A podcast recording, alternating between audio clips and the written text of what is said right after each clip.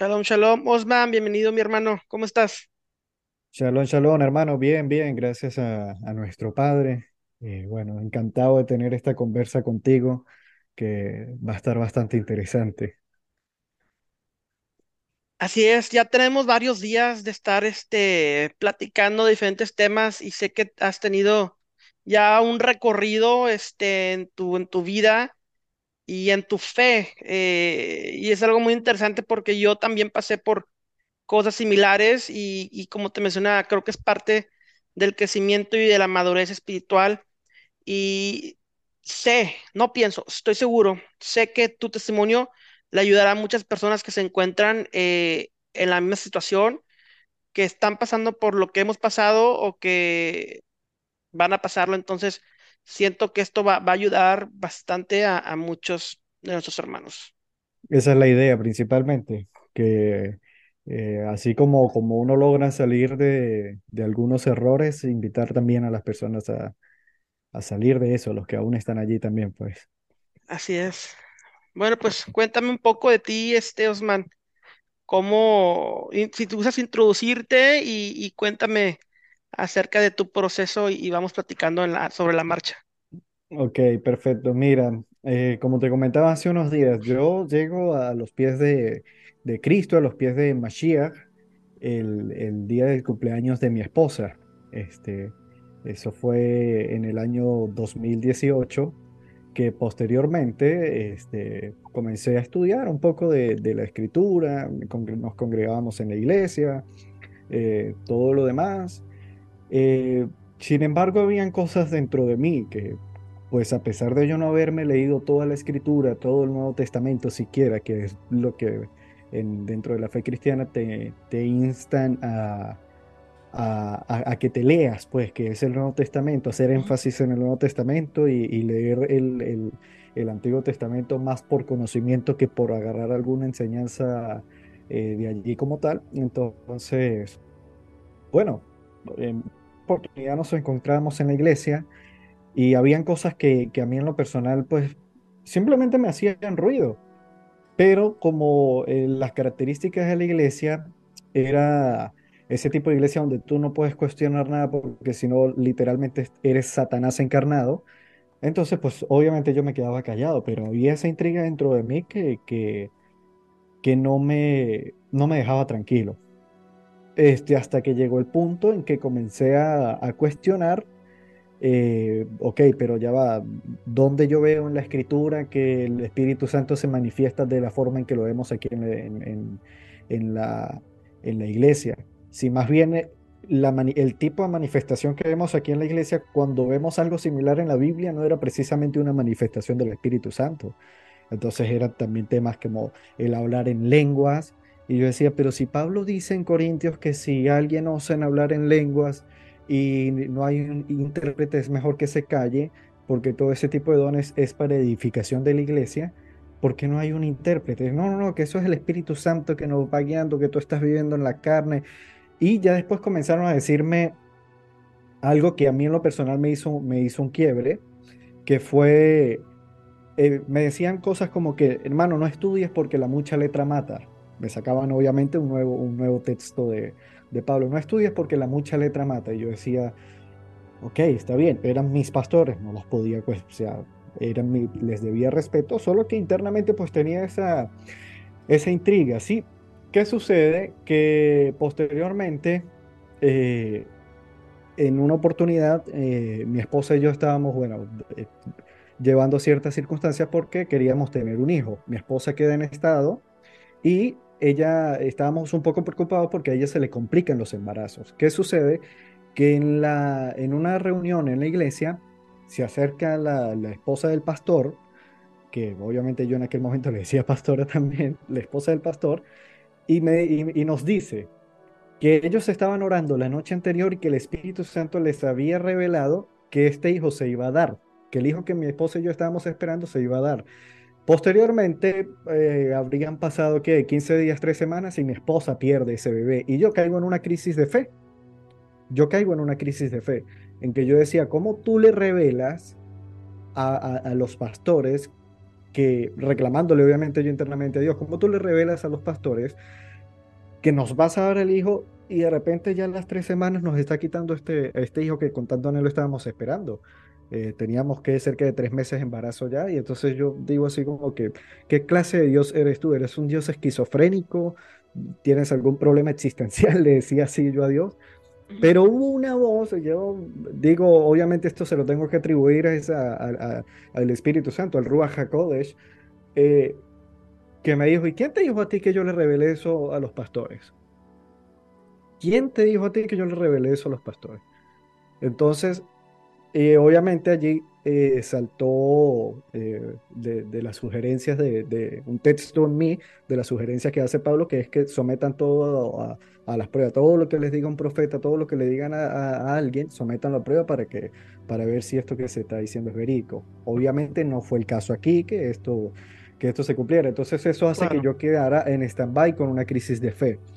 Eh, comienzo a estudiar programación neurolingüística, conozco mucha gente muy, muy hermosa, de verdad que sí. Y en ese grupo de las personas que conozco, conozco a un doctor en teología. Y este doctor en teología, eh, comenzamos a tener una conversa. Eh, yo para aquel entonces no me había leído, ¿qué te digo? Caso cinco o seis libros de, de la escritura. Y él comienza a hablarme de las raíces hebreas. Y entonces allí es donde viene el tema de de, Jesús, que si el significado, que si Jesús significa aquí un cerdo, eh, en su momento me dijo que Jehová significaba aquí la destrucción, eh, que el nombre en realidad era Yeshua, porque, eh, perdón, no era ni siquiera Yeshua, era Yeshua, porque el nombre era Yahvé, entonces el, nombre tenía que encajar con, la, con las dos primeras letras del nombre hebreo de, de los no se podía decir Dios tampoco, porque si decías Dios eh, era, estabas diciendo Zeus. Entonces, ¿qué, qué, qué sucede? Que yo con completo desconocimiento y teniendo en cuenta eh, que estaba conversando, como yo digo, no estaba conversando con un pobre loco, estaba conversando con un doctor en teología, asumo que lo que él está diciendo es verídico, porque no, o al menos nadie se puede esperar que un doctor en teología te venga con información de tan, tan poca eh, ¿qué te digo? Mm, tampoco creíble. Entonces, eh, obviamente acepto y yo comienzo a indagar por, por, por mi cuenta y comienzo a encontrarme información de que sí, mira, y e, expandían la información que él me había compartido en su momento. Sí, por esto, porque no sé qué cosa. Entonces, el letrero que, se, que habían colocado eh, en el madero, en la cruz a Jesús, que decía eh, Yeshua Notzrib Melech Ayudin. Entonces, eh, en griego decía que esto es un cerdo untado, he aquí un cerdo untado. Entonces, todo ese tipo de cosas lo decía, por ahí lo debo tener en PDF entre las tantas cosas que, que, que logré descargar en aquel momento. que, eh, ¿Qué sucede? Obviamente, eh, eh, entre esa investigación me encuentro con canales como el de Michael Root. Y entonces, obviamente, yo veo a Michael Root y cuando le veo su apariencia, yo digo, esto es un judío mesiánico. Pero yo desconocía en absoluto lo que era, o sea, cuando era un judío verídico o, cómo era todo ese tema. Hasta el momento yo no había escuchado de parte de las raíces hebreas el tema de la casa de, de, las dos casas de Israel. Lo que este teólogo me había compartido hasta el momento era una información que supuestamente Cristóbal Colón cuando llega aquí a las Américas, él lo que se trajo fue a, judíos que estaban siendo perseguidos allá en, eh, por el imperio español y todo el tema. Que si bien ciertamente el imperio español perseguía a los judíos, es cierto, pero ya ya que, que se trajo fue a los judíos para resguardarlos y fíjate lo que la información que él me dice, ¿no? Él me dice que los judíos tenían una característica entre sus nombres para diferenciarse del resto de ciudadanos que, eh, con los que convivían. Y era agregándoles las letras EZ al final. Y de ahí que provenían tantos Martínez, tantos Sánchez, tantos Jiménez, tantos Pérez y todos ese tipo de nombres. Entonces yo obviamente ingreso creyendo eso porque no me lo estaba diciendo, reitero, alguien que yo consideraría un pobre loco, el doctor en teología quien me lo estaba diciendo. Entonces, bueno, sucede que eh, con el tema de Michael Root comienzo a investigar otro tipo de cosas, después conozco a Nehemia Gordon, en un momento determinado llegué a cuestionar, fue tanto mi, mi, mi afán de ingresar a las raíces hebreas que por un momento llegué a cuestionar cosas como nacimiento virginal, cosas como la deidad de, Jesús, de Yeshua. Llegué a cuestionar cosas como, por ejemplo, eh, que inclusive que Jesús fuera el Mesías por el tema de que si, si era cierto el tema del nacimiento virginal, Jesús no podía tener el linaje del rey David porque el linaje solamente lo daba el hombre y todo ese tipo de cosas, y Jesús era descendiente del rey David, pero por parte de la mamá, y bueno, en fin, entonces yo comienzo a cuestionar todo eso en mi afán de querer eh, mostrar todo lo, que, todo lo que había aprendido, hasta que posteriormente, digámoslo así, comienzo como a madurar. Y me encuentro con un canal como el de, el de Jim Staley, ya que se me, se me, ahí está, ya, Ya estás.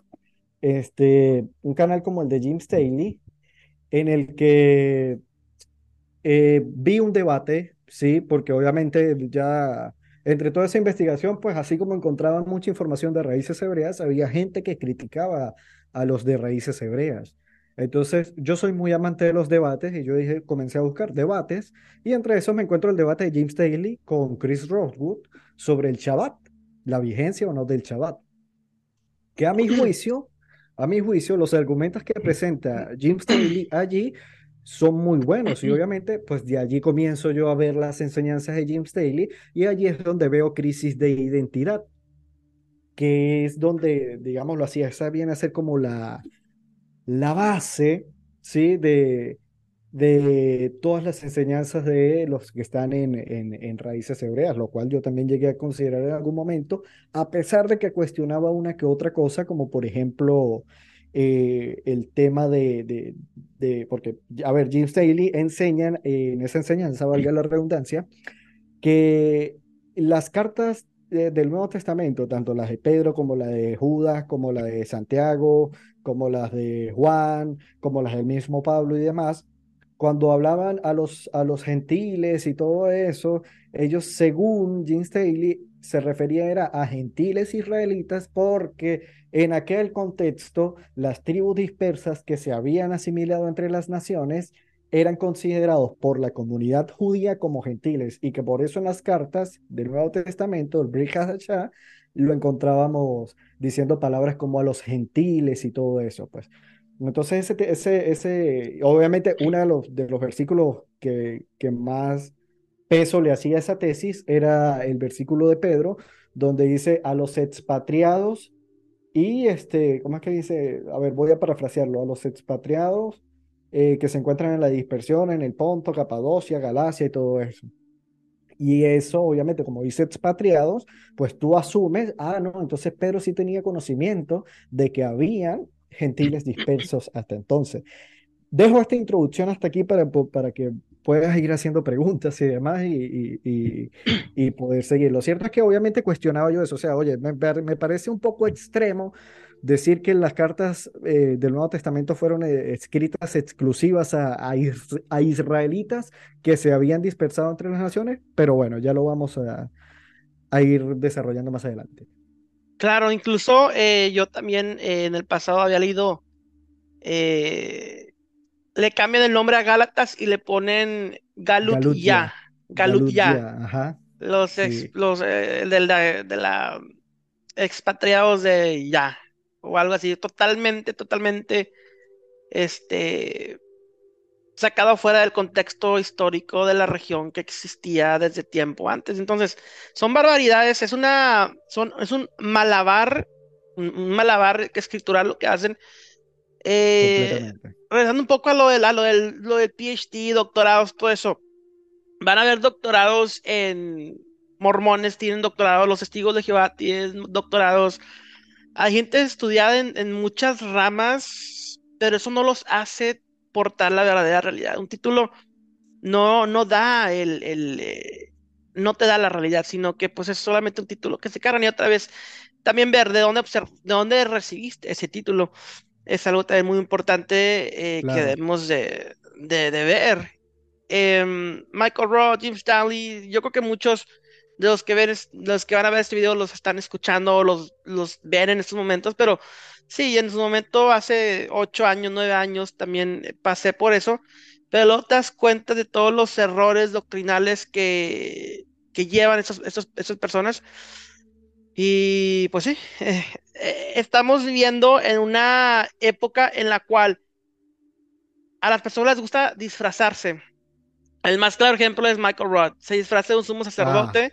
Ah. Eh, y yendo más allá de eso, las personas nos encanta la externalidad del judaísmo, el uniforme, el, uniforme de la barba larga y, la ropa de colores ashkenazi, cuando no solamente existen judíos ashkenazi, los judíos sefarditas se visten con ropa normal, colorida, eh, pero tenemos el, el prototipo, como Jim Gordon, este Gordon, pero, pero sí, o sea, tenemos, nos encanta la externalidad nos enfocamos en la externalidad y nos olvidamos de la internalidad, de lo, que, de lo que en realidad importa en cuanto a la aplicación de la Torah.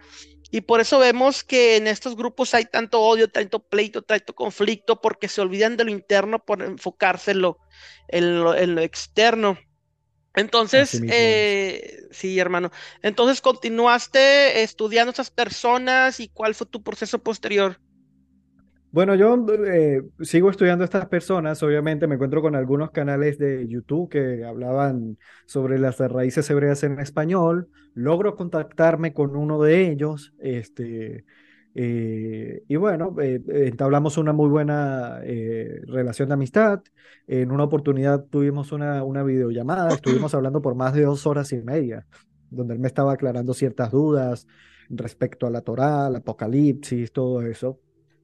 Y, posteriormente, eh, él me menciona su, su Keilah, donde se congregaba y todo el tema. Entonces yo le digo, oye, me encantaría, porque la ciudad donde yo me encuentro viviendo actualmente, pues no hay una comunidad de raíces hebreas. Sin embargo, posteriormente fui conociendo algunas personas que simpatizaban con, con, con, la fe de raíces hebreas, con el movimiento de raíces hebreas, pero no es que éramos, o sea, te digo que éramos escasos seis personas nada más, como para decir, no vamos a crear una iglesia de 30 personas, algo así por el estilo, una keila. Sin embargo, él me coloca en contacto con pastores de aquí de Venezuela. Y estos pastores se encuentran en una ciudad que está a dos horas de mi ciudad. Entonces, además de una oportunidad, este, eh, conversamos, eh, comencé a investigar sobre la Keilah. Eh, me doy cuenta que es, a mi juicio, a mi juicio, es una de las Keilah o iglesias de raíces hebreas más grandes que hay en Latinoamérica, porque tienen hasta en Croacia.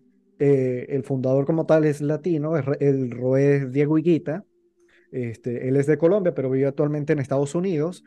Y bueno, tiene todo un, un digámoslo así, un una estructura en que, en que tienen personas en España, en Croacia, en Polonia, tienen en Cuba. Me llamó muchísimo la atención. Yo tenía, eh, digámoslo así, eh, no predisposición, bueno, este, un sinónimo de eso que, que era como que en Cuba no es muy no es que se te permita expresar que tú eres un cristiano así de forma libre, obviamente por todo el sistema que hay allá, ¿no? Eh, me llama la atención que había movimiento en una Keilah de raíces hebreas en Cuba y aquí en Venezuela eh, habían tres, cuatro. Entre esas, la más cercana era la de estos pastores que, que te comento. Pero ¿cómo se maneja esta persona? ¿Es una estructura vertical? Y este señor Higuita es el papa, digamos, de esta organización. Eh, más o menos, más o menos. Él, viene a ser, él, viene a ser, como el papa. O sea, eh, si bien ciertamente, eh, creo que fue en octubre aproximadamente, noviembre más o menos, creo que fue noviembre, que se realizó el Congreso del HAT en México. no solo lo organizó... A, mí me, perdón, a mí me invitaron a ser parte de HAT, pero este, el de Josiana, este muchachito, ¿cómo se llama? David, David, Acevedo. David Acevedo me contactó a mi página. Eh, lo rechacé porque, por lo mismo, que las doctrinas que ellos, ellos enseñan están totalmente incorrectas. Entonces, ni incluso como hermandad, porque íbamos a salir de conflicto. Entonces le, dije, ¿sabes qué? O sea, ahorita no puedo, discúlpame.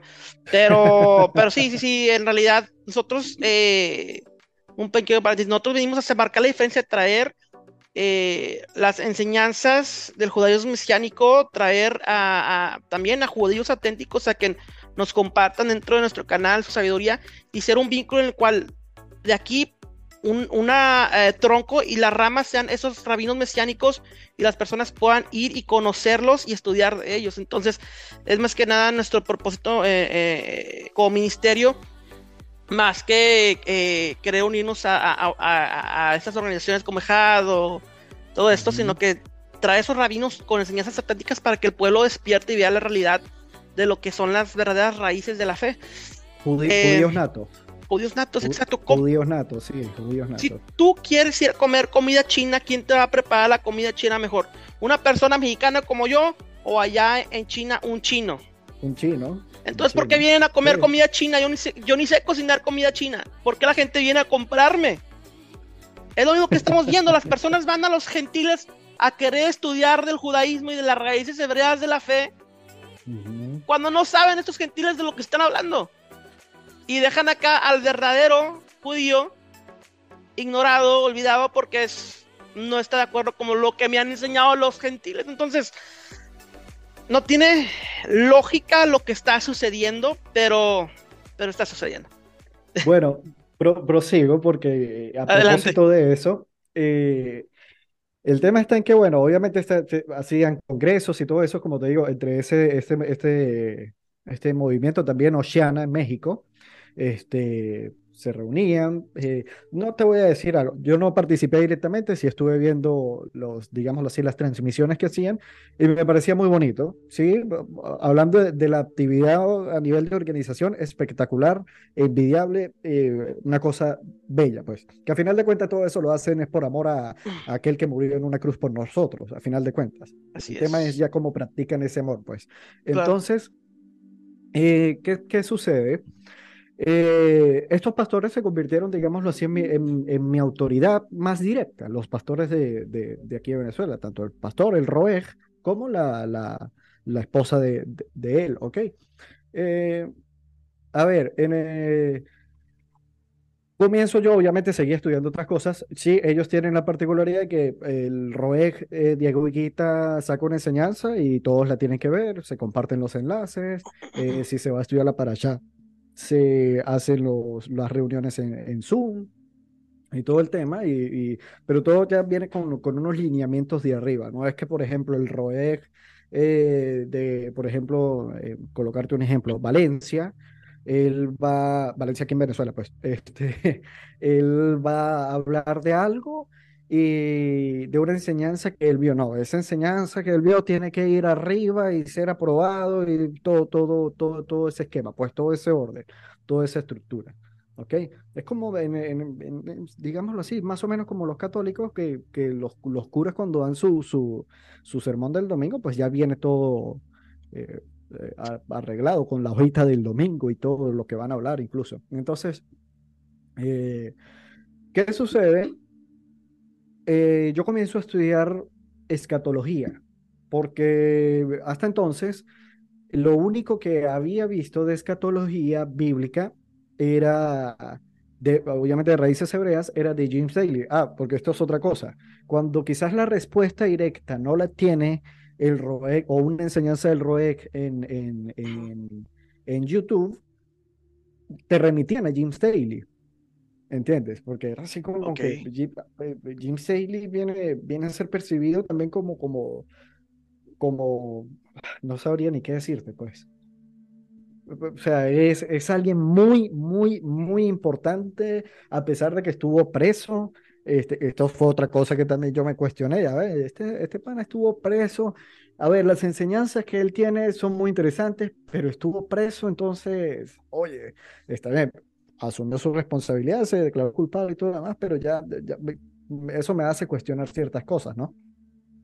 Eh, sin embargo, no cuestioné a profundidad. Pero cuando quise estudiar escatología, me remiten a Jim Staley, estudio, eh, obviamente, eh, ¿cómo es que se llama? El, el, nombre de la enseñanza, El fin de la era. El fin de la era, que eran ocho enseñanzas de Jim Staley, donde hablaba sobre el fin, el fin de, digámoslo así, el fin de los tiempos. A ver, ¿qué sucede?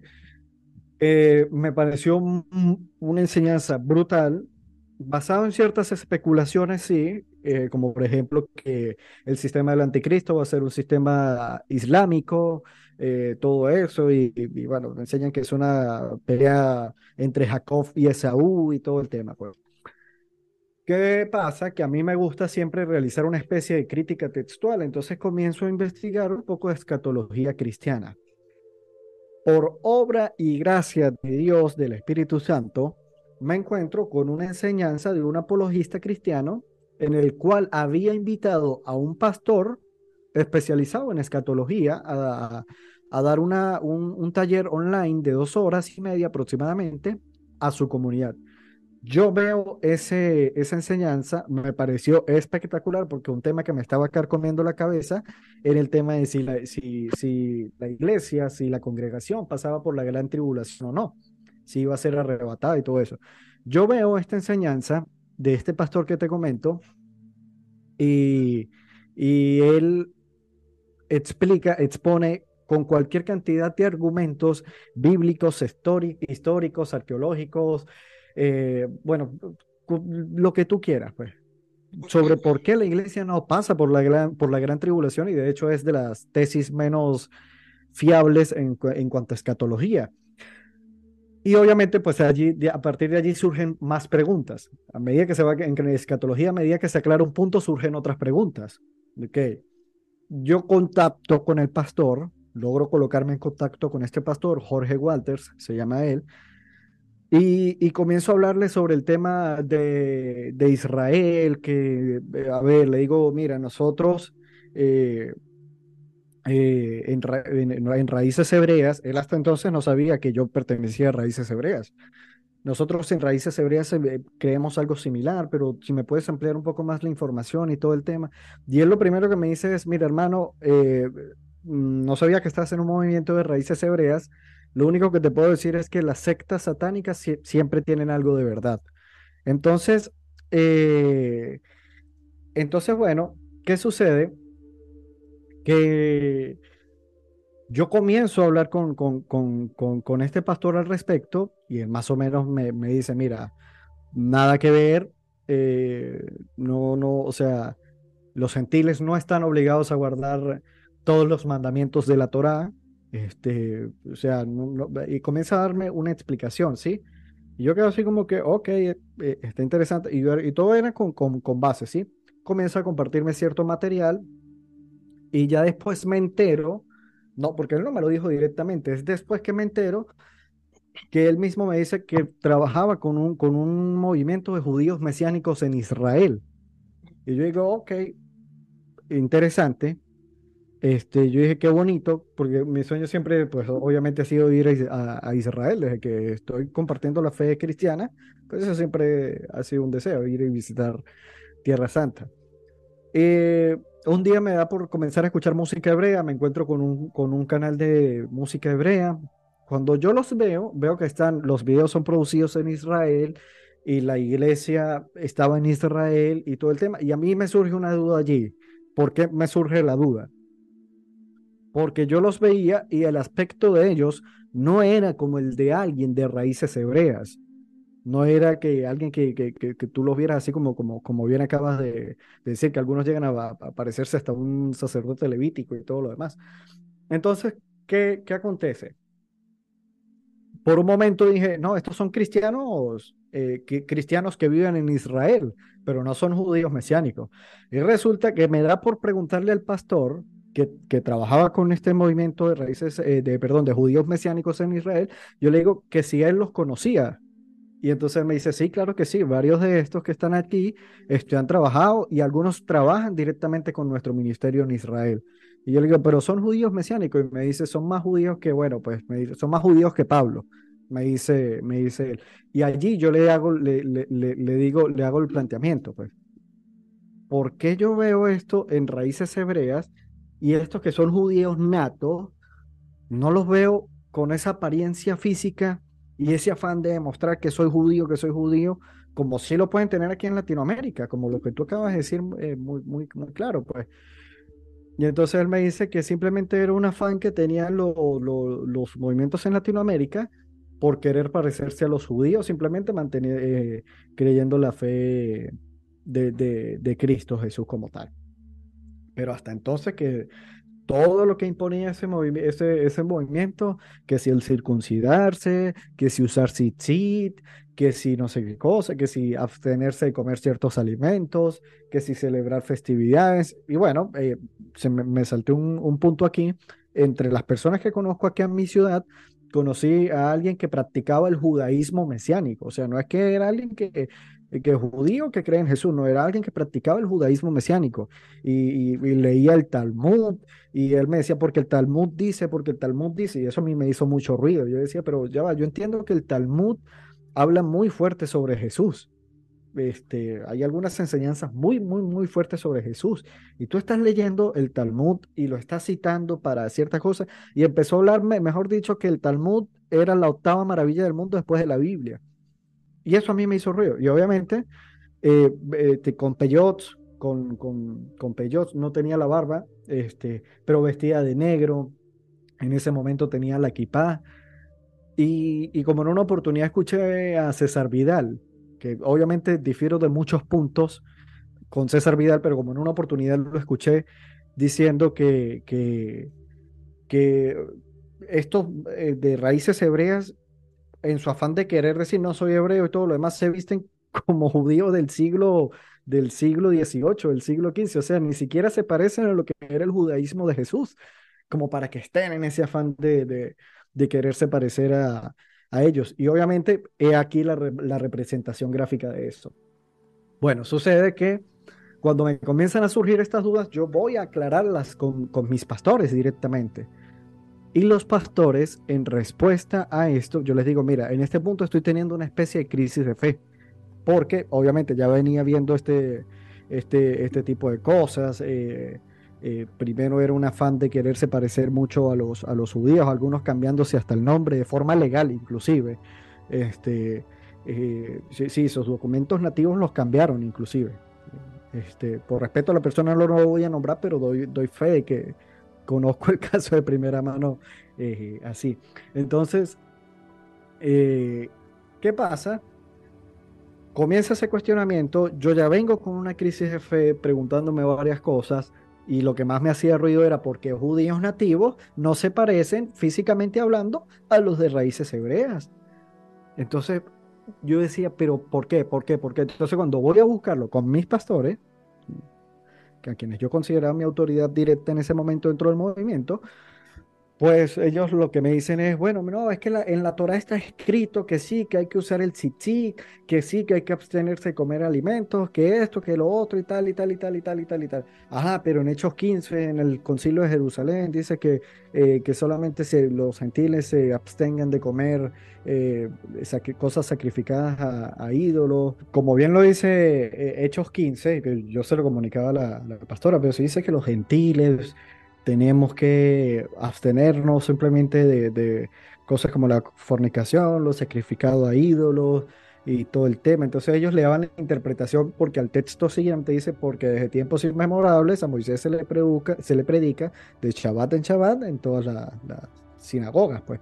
Entonces, que era como que eh, la interpretación que en raíces hebreas que se le da a ese texto es que los gentiles tenían que empezar a guardar esos cuatro eh, mandamientos expresados allí en, en, Hechos 15, porque al comenzar a asistir a las sinagogas de Shabbat en Shabbat, ellos aprenderían a guardar toda la Torá. Esa, esa es la interpretación que se le da al, al, digámoslo así, el movimiento. Entonces ahí es donde viene una pregunta que yo le hago a ella. Ya va, pero es que Ajá, pero es que somos gentiles. Entonces ahí ella me remite nuevamente a crisis de identidad de Jim Staley, que la casa de Israel, que no sé qué cosa. Bueno, en fin. Este, yo a ella obviamente le, digo lo siguiente, ya va, pero yo quiero que me expliques algo porque es que, ¿por qué si nosotros buscamos aparentar esto, buscamos vestirnos así, todo eso, hablar así, y yo veo judíos, ni siquiera judíos creyentes en, en Jesús, a judíos ortodoxos que rechazan a Jesús y los veo diciendo palabras como Jesús, Moisés, eh, Dios, eh, Espíritu Santo, eh, todo eso, y nosotros no, tiene que ser el Elohim, tiene que ser Ruach HaKodesh, tiene que ser Yeshua, tiene que ser Moshe, tiene que ser Johanan, tiene que ser este...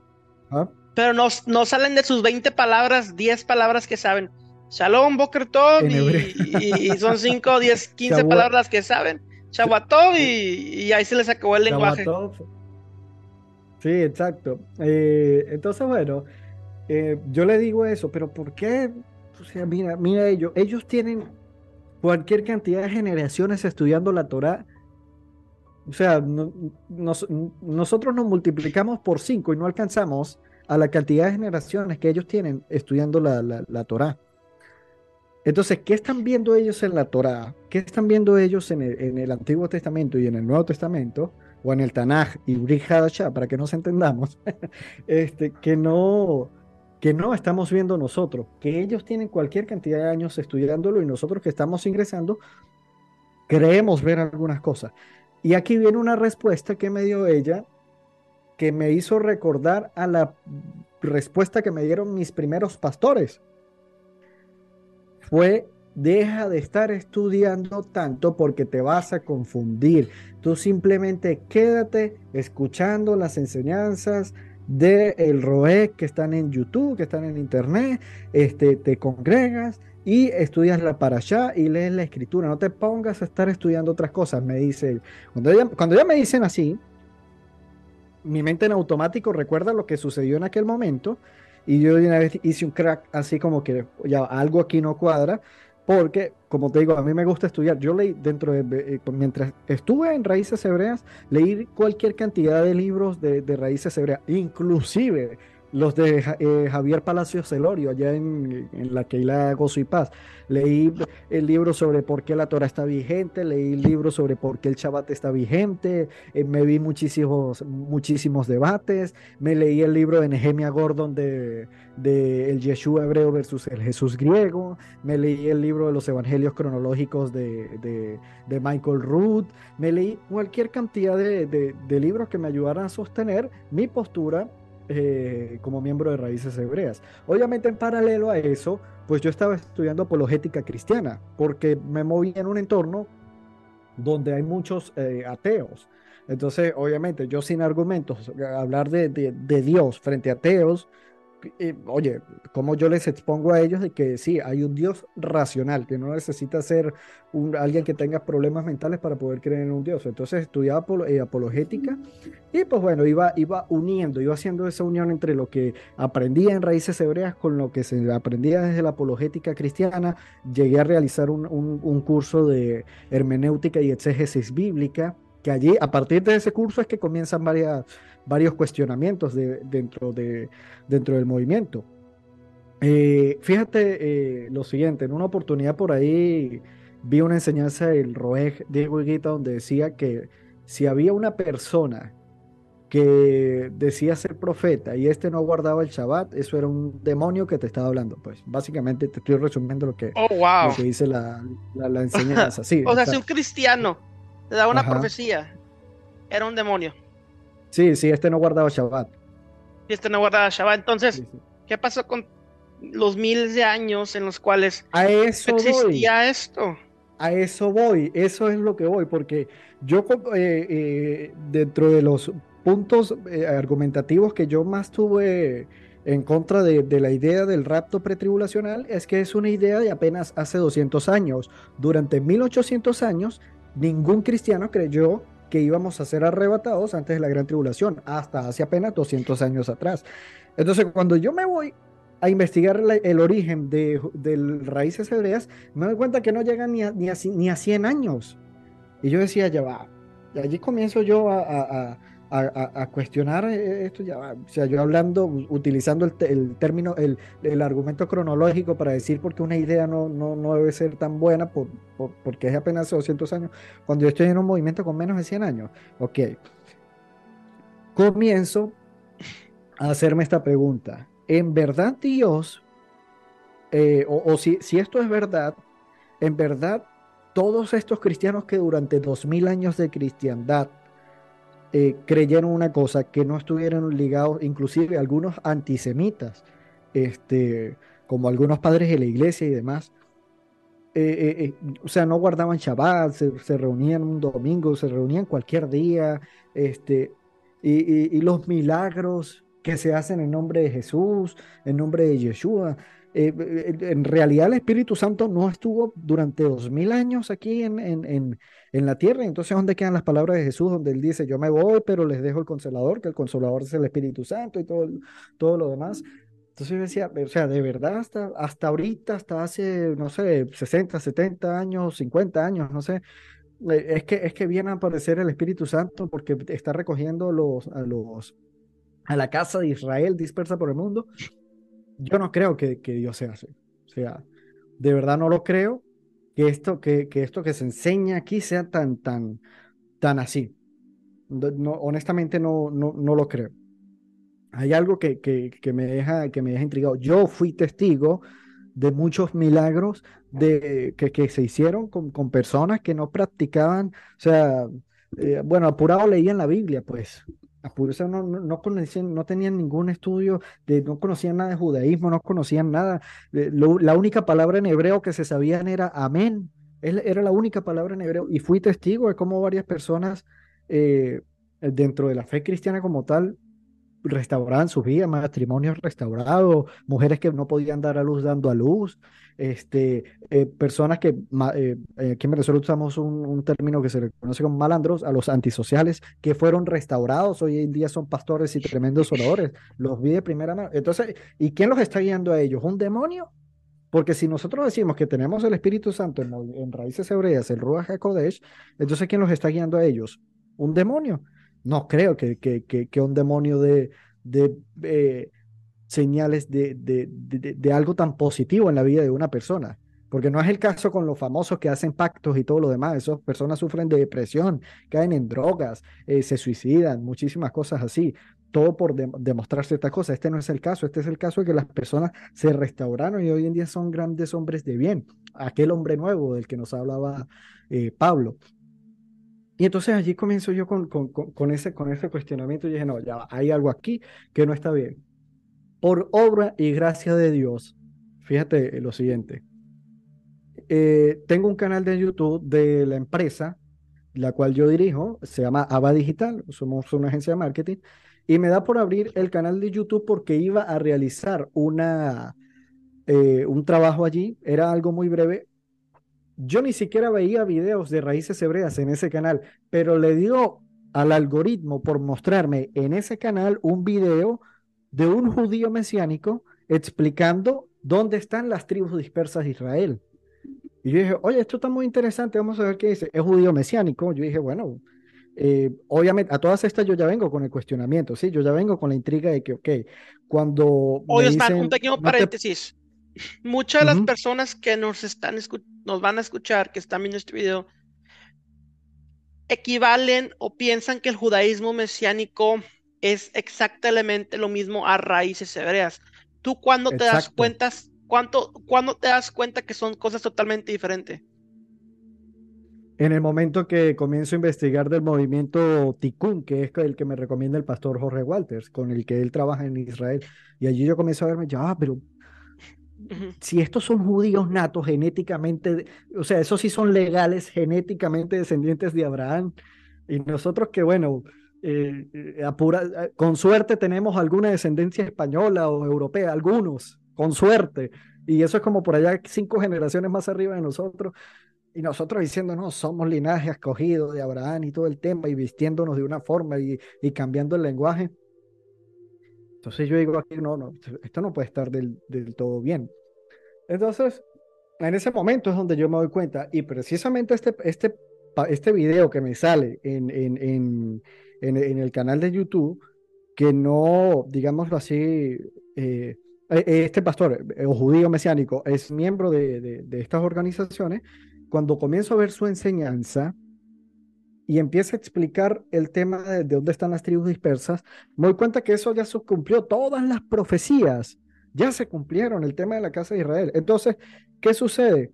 Como yo le, comunicaba a mi esposa, cuando la base de un movimiento depende, por ejemplo, en este caso, el movimiento de raíces hebreas, la base depende de la casa de Israel, de que son las tribus dispersas de la casa de Israel, Y ese argumento es, es desmontado bíblicamente, arqueológicamente e históricamente hablando, con datos y todo lo demás. Ahí está la enseñanza. Yo puedes dejarlo, no sé si te parece en el, en el link en el comentario.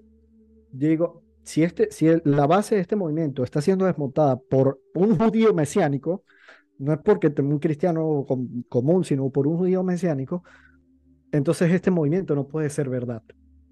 Y a partir de ahí es que sencillamente yo comienzo a decir, no, o sea, voy a tomar la decisión de salir de este movimiento que sencillamente no es verdad. Ciertamente que, esto era lo que sí le decía. A, ¿Cuándo fue eso, Osman?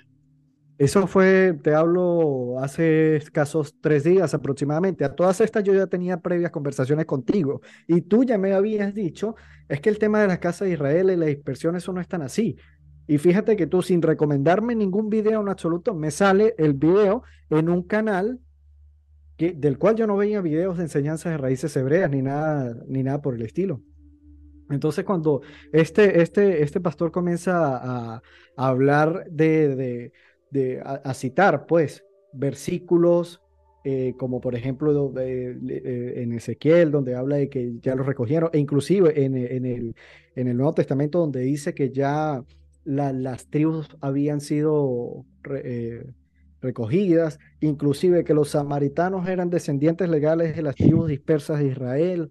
Este, y de hecho hay un, hay un, porque tú sabes que se hacían censos, y según los datos que, que muestran allí, eh, las tribus o la cantidad de personas dispersas en, en la dispersión, valga la redundancia, eran de apenas 40 mil, 40 mil, 42 mil personas, se me escapa el número exacto en este momento, frente a casi 2 millones de, de, israelitas que habían en aquel momento. Entonces, los dispersos eran apenas un grupo que correspondía menos del 10% de los que eran los israelitas verdaderos como tal.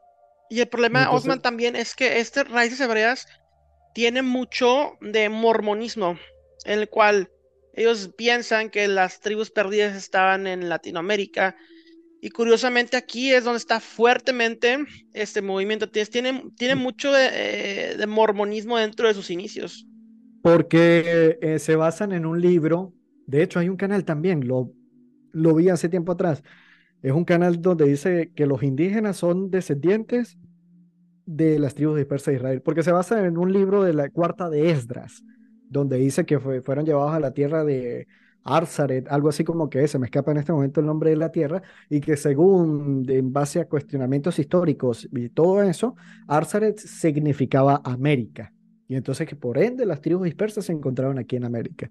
Entonces, obviamente, cuando esto, cuando este, este, este judío mesiánico, el pastor, obviamente, demuestra que no es verdad y lo hace con, no lo hace porque sabes que hay enseñanzas que buscan desmontar a las raíces hebreas, pero se les ve que, que lo hacen con como con una predisposición, o sea, como que le eh, sí, me, sí me explico, sí, o sea, como que cae mal, como expresando quizás un poco de odio en, en, en, algunas enseñanzas. Y este pastor, muy sereno, con todo el amor del mundo, con un don de enseñanza increíble, agarra y expone punto por punto durante hora y media.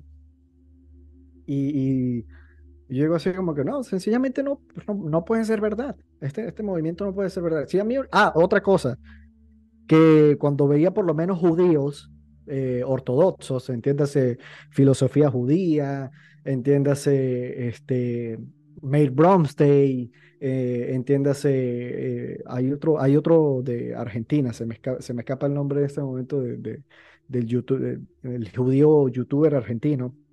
Este, cuando les hablaban de raíces hebreas, ellos lo que hacían era como gente que se quiere parecer a nosotros, haciendo burla del movimiento de raíces hebreas. Yo decía, si ellos son tan celosos con la Torah, ellos deberían más bien alegrarse de que hay un movimiento dentro de la fe cristiana que está buscando restaurar la Torah, porque obviamente los argumentos máximos que tienen los judíos ortodoxos para con el cristianismo es que según el cristianismo Jesús abolió la Torah. Entonces, ellos deberían más bien alegrarse. Y cuando veo que estos judíos lo que hacen es burlarse, obviamente pues a mí ya me siembra cierta duda. Yo digo, o sea, no podemos ser objeto de burlas así simplemente de, de gratis académicamente hablando, pues. Porque otro de los argumentos que dicen es que van a causar a celo a Judá, ¿no? Es que lo estamos causando celo. Pero no están causando a nadie a celo. Tristemente están, pues, están causando burla, están, por su comportamiento están haciendo que se burne el nombre del Mashiach. Entonces, es, lamentable lo que está sucediendo. Exactamente. Entonces, yo simplemente este, uní todo eso en un día. Eh, comenté, o sea, dije, ok, esto, viene este cuestionamiento, me responden esto, y yo soy partícipe de que cuando una idea no resiste al menor análisis, esa idea no es verídica, esa idea no es, no es verdad. Entonces, si eh, la base de raíces hebreas no resiste el análisis, pues sencillamente no, el movimiento no puede ser verdad, y por eso ese día, con todo y lo que me, eh, me podía costar entre, entre mis contactos, eh, decir que, ya no iba a ser parte del movimiento de raíces hebreas, que abandonaba las raíces hebreas, pues obviamente eh, eh, estaba muy consciente de eso, pero sin embargo decidí hacerlo porque quiero estar en verdad, quiero estar en búsqueda de la verdad a la luz de la escritura, a la luz de, de, toda la escritura, porque particularmente cuando yo leo las cartas paulinas, que en este caso la de Gálatas, para ser un poco más conciso, cuando veo el tema de los, de los judaizantes de que, se, que, cita Pablo en Gálatas, yo comencé a cuestionar algunas cosas y les preguntaba a ellos y entonces me remitían, adivina quién, a Jim Staley para que hubiera una enseñanza sobre eh, eh, la carta de Gálatas. Y yo decía, pero ya va, o sea, si aquí dice esto, ¿no? Que las obras legalistas de la ley, que eso era, eh, que ellos, según el Raíces Hebrea, las obras legalistas de la ley se refería a los, a los mandamientos de hombre, no lo que está escrito en la Torá, sino a los mandamientos de los, de, los rabinos. El problema, Osman, es que ignoran lo que está sucediendo en el Nuevo Testamento como te mencionó, los argumentos de Yeshua son argumentos alágicos, lo que ellos le llaman mandamientos de hombre. Ese es todo el debate interno que estamos viendo de, Yeshua con los demás judíos que probablemente eran de la casa de Bet, Bet Shammai, una casa más estricta, la que tenía la legalidad halágica en esos momentos. Entonces, pero como desconocen todo esto, tuercen las escrituras para su propia perdición, como lo dice el apóstol Pedro, y es un gravísimo, gravísimo error lo que estamos viendo. Sí, Gálatas es, Gálatas es muy claro en todo eso, Pablo es muy claro en todo eso. El problema es nosotros que distorsionamos lo que Pablo dice o de plano ignoramos lo que dice Pablo. Exactamente. Ahora, yo sí voy a decir algo porque eh, quiero aplicar el principio primero de Tesalonicense donde Pablo nos dice, examínenlo todo, dejen lo bueno y desechen lo malo. ¿Con qué me quedo yo de raíces hebreas? Que tuve la bendición de aprender a leer y escribir hebreo. Eh, la verdad disfruté mucho ese aprendizaje eh, de aprender a leer y escribir hebreo y principalmente analizar las escrituras desde un punto de vista hebreo, desde una cultura hebrea. Eso es lo que yo más agradezco de esto, porque obviamente enriquece la verdadera exégesis bíblica, enriquece el verdadero mensaje de, lo que quería expresar Pablo. Y no quizás hacer una especie de anacronismo metiendo ideas de nosotros aquí, creyendo que hoy nosotros, eh, eh, o bueno, ellos están cumpliendo la profecía de Ezequiel, donde dice que estos huesos secos hablarán y todo el tema. Y bueno. y gracias a que aprendiste el idioma hebreo, sabes cómo se escribe el nombre del Mesías, cómo se pronuncia, entiendes todo esto y se caen todos los argumentos en cuanto a la vocalización, la pronunciación, pero porque tú ya lo aprendiste. Pero cuando ve una persona saliendo del cristianismo y le empiezan a llenar la cabeza de todo eso, esa persona no conoce nada de esto, pues es muy fácilmente que lo, que lo conviertan a, esto, que desde un principio suena muy lógico, pero como tú dices, cuando comienzas a indagar, eh, se cae sobre sí mismo, se desmorona sobre sí mismo. Y, una de las partes importantes que aprendiste, tú mismo buscaste ir aprendiendo más el idioma, eh, etcétera, esto, lo otro, la historia, la cultura, y esto te llevó, y obviamente guiado por el Espíritu Santo. Indiscutiblemente. Sí, indiscutiblemente. Este, yo, como te digo, agradezco todo ese aprendizaje, decido quedarme con lo bueno. Este, pero ya no, como les dije, no puedo ser parte del movimiento como tal porque la base del movimiento no es verdad. No es verdad, no, el movimiento no está cumpliendo ninguna profecía, eh, ya eso se cumplió, entonces eh, simplemente aceptemos quiénes somos. somos descendientes indígenas, ya no somos descendientes de, de, de, Abraham genéticamente. Ah, que por medio de la fe en Jesús, en Yeshua, hemos sido injertados en Israel. Sí, hay una cosa que sí aclaré fue cuando manifesté que iba a salir del movimiento de raíces hebreas, le dije, no crean que porque ahora salgo de raíces hebreas, voy a ir a meterme a, un, a una iglesia cristiana y voy a comenzar a creer en, en, digámoslo así, en arrebatamiento, en pastorado femenino, en, eh, no, se quiero, no quiero que se malinterprete que medio machista el comentario, pero obviamente a la luz de la escritura, el pastorado femenino no es bíblico, basándonos en el Nuevo Testamento. Entonces, este, que no voy a estar, eh, digámoslo así, volviendo hacia donde salí, sino que simplemente ahora acepto quién soy y busco, voy a buscar practicar la fe en base a lo que enseña el Nuevo Testamento como un gentil, como alguien que no es descendiente israelita. Puede eh, manifestar su fe, como bien lo habla el libro de Santiago, y si me oso en, eh, digámoslo así, eh, hacer algo escrito en la Torah que no me es demandado hacer, lo voy a hacer por voluntad, no porque es que esté demandado a hacer ciertas cosas de, de la Torah, como dejar de comerme un, pernil, dejar de comer un plato de camarones o algo así por el estilo.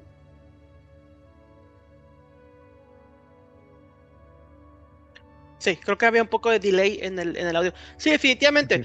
Y, hemos hablado de esto, pero creo que para eh, em, complementar el video, obviamente los argumentos son del, pero es que Yeshua dice, si me amas, guarda mis mandamientos, etcétera, y, lo comentamos, ¿verdad? Pero ¿cuáles mandamientos aplican para ti? Y los mismos mandamientos que aplican para una mujer no aplican para un hombre y viceversa. Entonces, entendiendo tu identidad dentro del pacto es como sabes qué es lo que aplica para ti y qué es lo que no. Y ese es el problema. La verdadera crisis de identidad es saber cuál es tu función dentro del pacto. Y cuando entiendes esto, entiendes que su yugo es fácil y su, y su carga es ligera. Entonces, eh, es muy importante y en esos puntos solamente ir de la mano con el Espíritu Santo y dejarte guiar y, perseguir la verdad es lo que, lo que te lleva a esto. Sí, sí, honestamente estoy muy, muy, muy feliz de haber encontrado eh, a personas como tú, porque como te digo, antes de tomar la decisión contacté contigo y, estuvimos teniendo algunas conversas, tú me compartiste eh, un material, por cierto, muy bueno tu libro, el de, el de eh, Gálatas, una perspectiva mesiánica, porque colocas en contexto, esto es a lo que voy, o sea, colocas en contexto histórico y cultural e inclusive espiritual lo que Pablo quería expresar allí en, en, la, en la, escritura. Y es sencillamente entender, esta es la obra de, del Espíritu Santo, esta es la obra de, de Dios.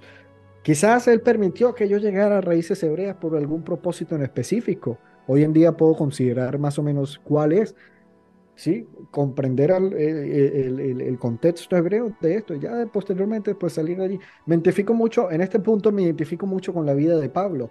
Pablo era celoso de la ley, mataba a los cristianos, perseguía a los cristianos, hasta que él mismo, ok, ya listo, permití que estuvieras ahí, ya llegó tu hora, sal de ahí y ahora ponte a predicar lo que te voy a mandar a hacer. Listo. En ese aspecto me, me identifico mucho. Y estoy muy agradecido con, con, Dios y con todas las personas que de alguna u otra manera, en este caso contigo también, porque eh, sé que fuiste parte importante también en, eh, en, en cuanto a, las, a, nuestras conversaciones para poder salir de allí de, de este movimiento. Amén, amén. Y claro, el propósito obviamente es que, que sigas tu camino y que sigas creciendo en la fe eh, y se quede de la mano y de la guía del Espíritu Santo lo vas a hacer. Eso no me cabe duda y el Eterno tiene cosas grandes para todos nosotros y sé que, que vas a dejarte guiar y, definitivamente, o sea, no me cabe duda, que y, tuvimos ciertos puntos, ¿no? Cosas donde nos confirmaba el Espíritu Santo que estaba moviendo, que igual y no tiene caso mencionarlos aquí, pero, pero es, es maravillosa la forma en la que Dios trabaja y cómo hace las cosas, es, sí, increíble. Fue, fue, bastante, sé, de qué momento estás hablando y fue bastante bonito. Ese momento me emocioné mucho sí, debo confesarlo porque, porque fue, lo tomé como una confirmación. Y dije, y dije, ¿puedo te mandar el screenshot? Porque dije, o sea, si no te mando el screenshot, vas a pensar que es choro mío, pero no, te mandé el screenshot con el tiempo. Y dije, o sea, dije, wow, pero así es Dios, así obra de maravilloso y, y ese es nuestro Dios. Es, es, increíble. ¿Qué mensaje tiene Osman para las personas que se encuentran en donde tú estabas hace meses? ¿Qué mensajes, qué mensaje le darías a ellos? Bueno, lo primero que salgan. lo primero que salgan, este, pero que, digámoslo así, eh, eh, se queden con lo bueno. En este caso yo me quedo con, con, lo bueno, muchas enseñanzas desde la cultura hebrea. Este, y obviamente también créeme que si no ha de ser en mi afán de querer aprender hebreo, jamás hubiese dado con canales eh, comunicacionales con judíos mesiánicos ni nada por el estilo. Simplemente me hubiese quedado con una comunidad cristiana y ya. Y, y quizás teniendo una interpretación bíblica errónea, pero en este caso eh, al, aprender la cultura hebreo, el contexto hebreo e inclusive el idioma hebreo, enriquecí mi conocimiento eh, eh, bíblico, enriquecí mi conocimiento espiritual y, nada, simplemente entender que el movimiento, la base del movimiento no es verdad, sí, y, ya, simplemente salir de allí y, comenzar a buscar ahora a Jesús en verdad, comenzar a buscar a Cristo en verdad y aceptar quiénes somos quiénes somos, no tener esa transpersonalización que, que, llegamos a tener en algún momento, pues. El problema es que pensamos que el judío está aquí y nosotros acá, y no es así, nosotros por la sangre del cordero estamos iguales que ellos, estamos a la par, y eso no lo entienden las personas, creen que por ponerse eh, la kipá y el talit, y querer ser judíos van a ser igual que ellos cuando ya lo somos porque fuimos comprados con la sangre preciosa del Mesías, fuimos adoptados y siendo miembros y coherederos del pueblo de Israel. Entonces cuando entiendes todo esto, entiendes tu, tu identidad con el Mesías, dices, amén, amén, bendito sea tu nombre, tú, tú has abierto el camino, tú has roto el velo para que yo pueda entrar al jardín del Edén. Entonces, eso es, lo maravilloso de, todo esto. Pero sí, hay que continuar estudiando y, pues en amor obviamente enseñándoles eh, a todos los que se acerquen a, nosotros y, y continuar en esto, mi hermano. Sí, sí, indiscutiblemente y, obviamente, ya, déjame que se, se ha volteado esto aquí. sí. Ahora se, nos va a subir la sangre a la cabeza ahí ahora. Sí, ya que se volvió a ir ya. Ah, eh, empiezan las, fallas de conexión esta hora. Vamos a ver. A ver si volvemos. Y. Aquí estamos. ¿Me ves? ¿Todavía no, no, yo no te veo, pero dice esperando la conexión. Ahí vi Ok, listo. Ahí estás, listo. Ok, ya estamos aquí de vuelta. Sí, este. Sí, es como, como tú dices, pues. Eh, comprender que ya somos parte por medio de la sangre del cordero, ¿sí? Este, eh, y podemos seguir celebrando Pesaj, hablando de la sangre del cordero, sí, pero ya no haciendo el sacrificio como tal, sino conmemorando el sacrificio perfecto de Jesús. Así es sencillo.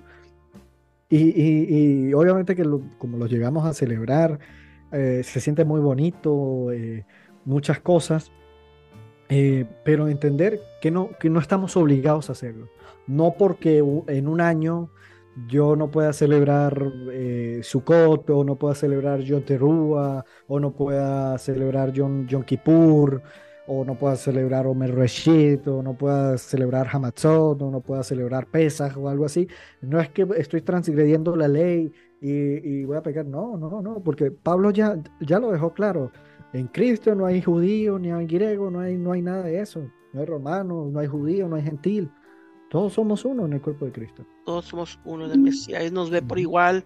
Exacto. Eh, entonces, así como en, en, Egipto fueron también egipcios que salieron junto con, con Israel. No solamente los judíos salieron, fueron gentiles que fueron y se injertaron al pueblo.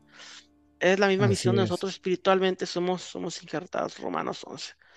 Pero bueno, mi hermano, eh, ¿algunas últimas palabras que quieras compartir? No, vale, agradecido contigo este, por permitirme dar este, este, este testimonio. Eh, de, que, que sé que es de aprendizaje para muchas personas, porque eh, qui- quizás yo me pude haber quedado en mi casa, no, simplemente salgo de- del movimiento y, y- y ya, ya, que, que se, se volvió ahí la señal de la cámara, vamos a ver. Claro. Sí, pero lo Ajá, importante siempre es la importancia del testimonio, porque por medio de nuestros exacto, testimonios que las personas escuchan y, y damos testimonio de fe de lo que estamos viviendo, de cómo el Señor nos guió y, y usa nuestras palabras para, para así compartir. mismo Y es, y, y, y, y créeme que si con una sola persona que logre, que esté dentro del movimiento y logre abrir los ojos, ya es suficiente, ya basta con, con, con- o sea, me, me satisface saber que lo que yo hice eh, al manifestar públicamente que me salgo y expongo lo- las razones por las cuales salgo del movimiento, este, una sola persona que se salga, no pido más, una sola, que salga y que investigue eh, por, la- la- por qué y, y que no pase como conmigo, que me agarró un doctor en teología y yo automáticamente le creí todo. Este, pues hay eh, personas que se dejan guiar por doctores en medicina y mira cuántos pues miles no se dejan por ese doctor en medicina guiar. Sí, así es. Entonces, nada, hermano, eso. eh, suma- sumamente agradecido con nuestro Padre, eh, contigo, eh, porque te- sé que también has estado como buscando llevar el verdadero mensaje de los judíos mesiánicos a, a toda la comunidad, eh, bien sea inclusive de raíces hebreas también, y a todo aquel que tenga curiosidad sobre cómo piensa un judío eh, mesiánico o cómo ve un judío el, el Nuevo Testamento y todo eso. Claro, así es. muy agradecido. Gra- Toda la gloria sea para el Eterno y, y. Y como tú sabes, o sea, no, tú sabes, yo no ando, mi ministerio no andamos buscando, este, decir esto, lo otro, tratando de com- com- combatir o estar argumentando, al contrario, siempre nos están atacando, ya al punto en que digo, ¿sabes qué? Pum, exponemos esto, pero usualmente lo que tratamos es llevar las enseñanzas eh, con la verdad y el mismo Espíritu Santo va a guiar a las personas y va a poner la semilla en quien tenga que estar. Entonces, mientras hagas esto, enseñas la verdad Dios te va a seguir usando para, para los planes que tiene en tu vida. Eso Amén. no me cae duda. Y vamos, amén. vamos a colaborar, vamos a hacer cosas juntos. Vas a ver, hermano. Amén, amén, hermano. Y bueno, este, un gran abrazo a todos los que nos se hayan quedado hasta aquí, hasta este rato ya, este, para escuchar pues las razones por las cuales eh, este servidor ha salido eh, a, a declarar públicamente que abandona la- las raíces hebreas. No me arrepiento de nada, créeme. Este, y nada, bueno, hermano, estaremos en contacto y, y bueno, un, un gran abrazo y de bendición a, a todas aquellas las personas que nos, que nos estén viendo, que nos hayan visto. Claro que sí, mi hermano Osman. Bueno, pues estamos en comunicación. Dios te bendiga grandemente a ti y a tu familia y seguimos platicando y bendiciones para todos. Amén, amén, hermano. Un gran abrazo, mil bendiciones. Igualmente, hermano. Shalom, shalom. Shalom.